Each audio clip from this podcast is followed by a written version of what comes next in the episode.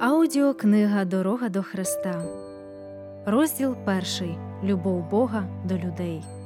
Як природа, так і божественне відкриття свідчать про любов Божу.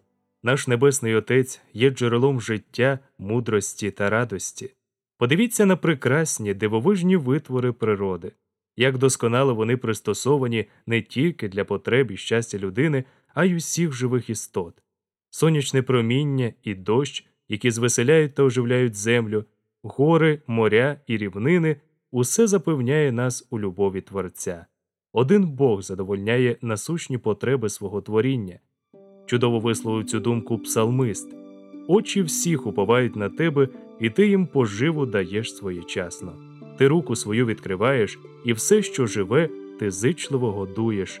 Псалом 145, 15, 16 вірші. Бог створив людину святою і щасливою, а прекрасна земля, яка щойно вийшла з рук Творця, не мала ані сліду тління, ані натяку на прокляття. Однак порушення закону Божого, закону любові, принесло у світ горе і смерть. Та любов Божа відкривається навіть у стражданнях, спричинених гріхом. Написано, що Бог прокляв землю через людину. Буття, 3 розділ, 17 вірш. Терення та будяки, труднощі та випробування, котрі перетворюють життя людини на тяжку працю і повсякденні турботи, були призначені для її блага, як частина виховного процесу в Божому плані спасіння людини від загибелі та виродження, заподіяних гріхом. Хоч цей світ і впав у гріх, у ньому панують не лише горе та страждання. У тій же природі ми знаходимо вістку надії та втіхи, і будяк цвіте, а на колючих стеблах розквітають троянди. Бог є любов, написано на кожній брунці, що розпускається, на кожній билинці, котра вибивається із землі. Чудові птахи, які зустрічають день радісним співом, барвисті і досконалі у своїй красі квіти, що наповнюють повітря солодким ароматом, велетенські лісові дерева, зодягнені в розкішні зелені шати, усе свідчить про ніжну, батьківську турботу Бога його бажання зробити щасливими своїх дітей. Слово Боже також відкриває нам його характер. Бог сам свідчить про себе безмежну любов і милість. У відповідь на молитву Мойсея Покажи мені славу свою, Господь сказав Я переведу все добро своє перед тобою. Вихід, 33 розділ, 18, 19 вірші. У цьому полягає його слава. Господь пройшов перед Мойсеєм і проголосив Господь, Господь Бог милосердний і милостивий, довготерпеливий і многомилостивий та правдивий, що дотримує милість до тисяч, прощає провини, переступ і гріх. Вихід, 34 розділ, 6, 7 вірші. Він довготерпеливий і многомилостивий, тому що любить милосердя. Йони, 4 розділ, 2 вірш, Міхея, 7 розділ, 18 вірш. Бог привертає наші серця до себе незліченними проявами любові на небі і на землі. Він намагається відкритися нам у явищах природи, а також через найтісніші і найніжніші стосунки, які можуть об'єднувати людей на землі. Однак і це не дає повного уявлення про його любов. Незважаючи на всі ці докази, ворог усякої правди настільки засліпив розум людей, що вони почали дивитися на Бога зі страхом, вважаючи, нібито він є суворим і невблаганним. Сатана переконав людей у тому, що головна властивість Бога суворе правосуддя, а сам він жорстокий суддя, немилосердний і вимогливий. Диявол подає творця таким чином, ніби він спостерігає прискіпливим оком за недоліками і помилками людей, аби потім покарати їх. Саме для того, щоб розвіяти це хибне уявлення і відкрити світові безмежну любов Божу, Ісус прийшов на землю і жив серед людей.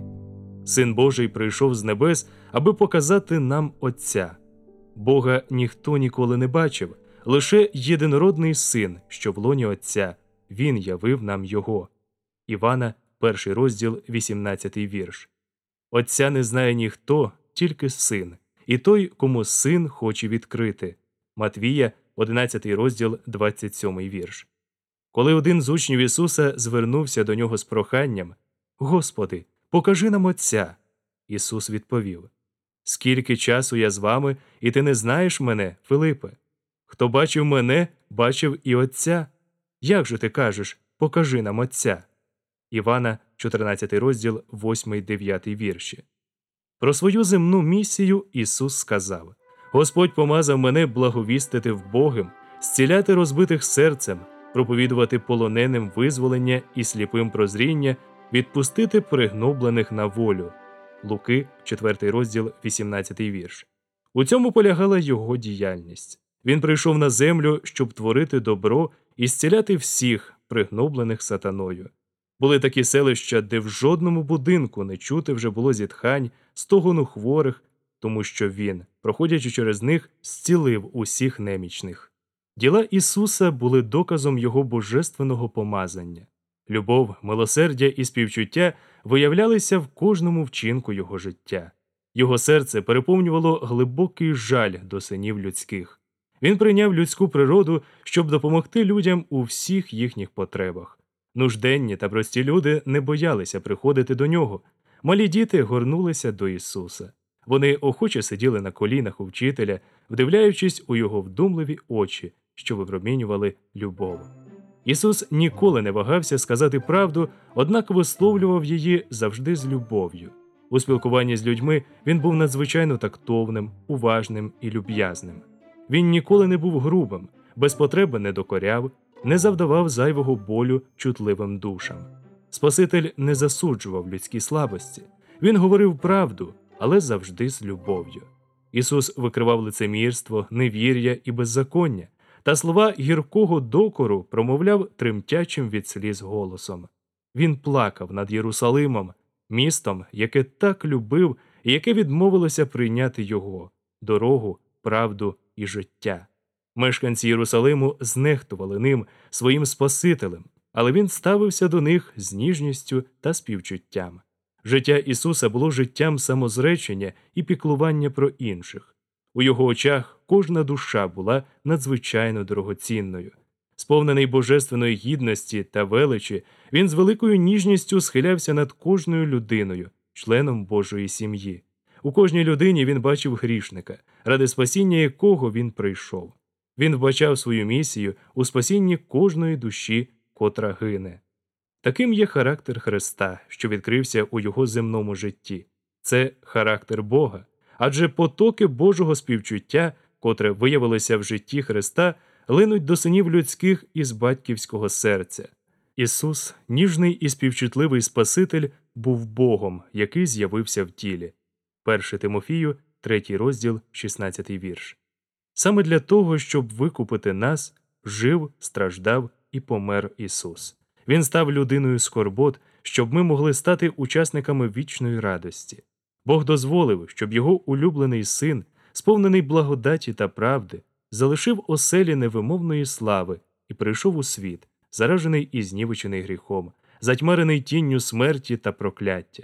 Він дозволив йому залишити лоно очою любові і поклоніння ангелів, щоб зазнати зневаги, приниження, ненависті і смерті. Кара за весь світ упала на нього, і ми його ранами вздоровлені. Ісаї, 53 розділ, 5 вірш. Подивіться на страждання Ісуса в пустелі, у Гефсиманії, на хресті. Непорочний Син Божий узяв на себе тягар гріхів. Він, єдиний з Богом, відчув у своїй душі весь жах, викликаного гріхом розділення між Богом і людиною. Ось чому з його уст зірвався болісний крик: Боже мій, Боже мій, навіщо ти мене залишив? Матвія, 27 розділ, 46 вірш. Саме тягар гріха, усвідомлення його жахливої суті і того, що він розділяє людину з Богом, ось що скрушило серце Сина Божого. Однак ця велика жертва була принесена не для того, щоб пробудити в серці Отця любов до людей, викликати в нього бажання спасти їх. Ні, ні. Бо так Бог полюбив світ, що віддав сина свого єдинородного. Івана, 3 розділ, 16 вірш. Бог Отець любить нас не тому, що була принесена велика жертва примирення. Він приніс цю велику жертву через те, що любить нас. Христос став посередником, через якого Він міг вилити свою безмежну любов на грішний світ. Бог у Христі примирив із собою світ. Друге послання до Коринтян, 5 розділ, 19 вірш. Бог страждав разом зі своїм сином. Муки Гефсиманії, смерть на Голгофі ось та ціна, яку безмежна любов заплатила за наше викуплення. Ісус сказав: Тому любить мене Отець, що я віддаю життя своє, щоб знову прийняти Його. Івана, 10 розділ, 17 вірш. Це означає, мій Отець настільки вас любить, що Його любов до вас стала міцнішою від того, що я віддав своє життя за ваше викуплення. Віддаючи своє життя, беручи на себе ваші борги та переступи, я, ваш заступник, стаю ще дорожчим для мого Отця, бо завдяки моїй жертві Бог може бути справедливим і водночас виправдати всіх, хто вірить в Ісуса. Ніхто інший, крім Сина Божого, не міг здійснити нашого викуплення, бо тільки той, хто перебував у лоні Отця, міг відкрити його людям. Лише той, хто знав висоту і глибину Божої любові, міг показати її світові. І ніщо інше, крім безцінної жертви Христа, що була принесена ним за грішника, не могло повніше виявити любов Небесного Отця до людства, що гине. Бо так полюбив Бог світ, що віддав сина свого єдинородного. Бог віддав сина не тільки для того, щоб він жив серед людей, узяв на себе їхні гріхи і помер як жертва за них. Бог віддав його грішному людству. Христос повинен був жити їхніми турботами і потребами. Він, котрий був одне з Богом, поєднав себе із синами людськими нерозривними зв'язками. Ісус не соромився називати їх братами. Євреям, 2 розділ, 11 вірш. Христос, наша жертва, заступник і старший брат, перебуває перед престолом Отця в людській подобі, навіки з'єднавшись із викупленим людством. Він син людський. І все це для того, щоб підняти людину з прірви виродження і гріха, аби вона могла відображати Божу любов і насолоджуватися святістю. Ціна нашого викуплення незмірно велика жертва Небесного Отця, який віддав свого сина на смерть заради людей, покликана показати нам, якого високого становища ми можемо досягнути завдяки Христові. Богонатхненний апостол Іван, збагнувши висоту, глибину, ширину любові Отця до людства, що гине, сповнився подивом та благоговінням, і, не знайшовши слів, щоб висловити велич і ніжність цієї любові, звернувся до світу з таким закликом: Дивіться, яку любов дав нам Отець, щоб нам називатись і бути дітьми Божими. Перше послання Івана, третій розділ, перший вірш.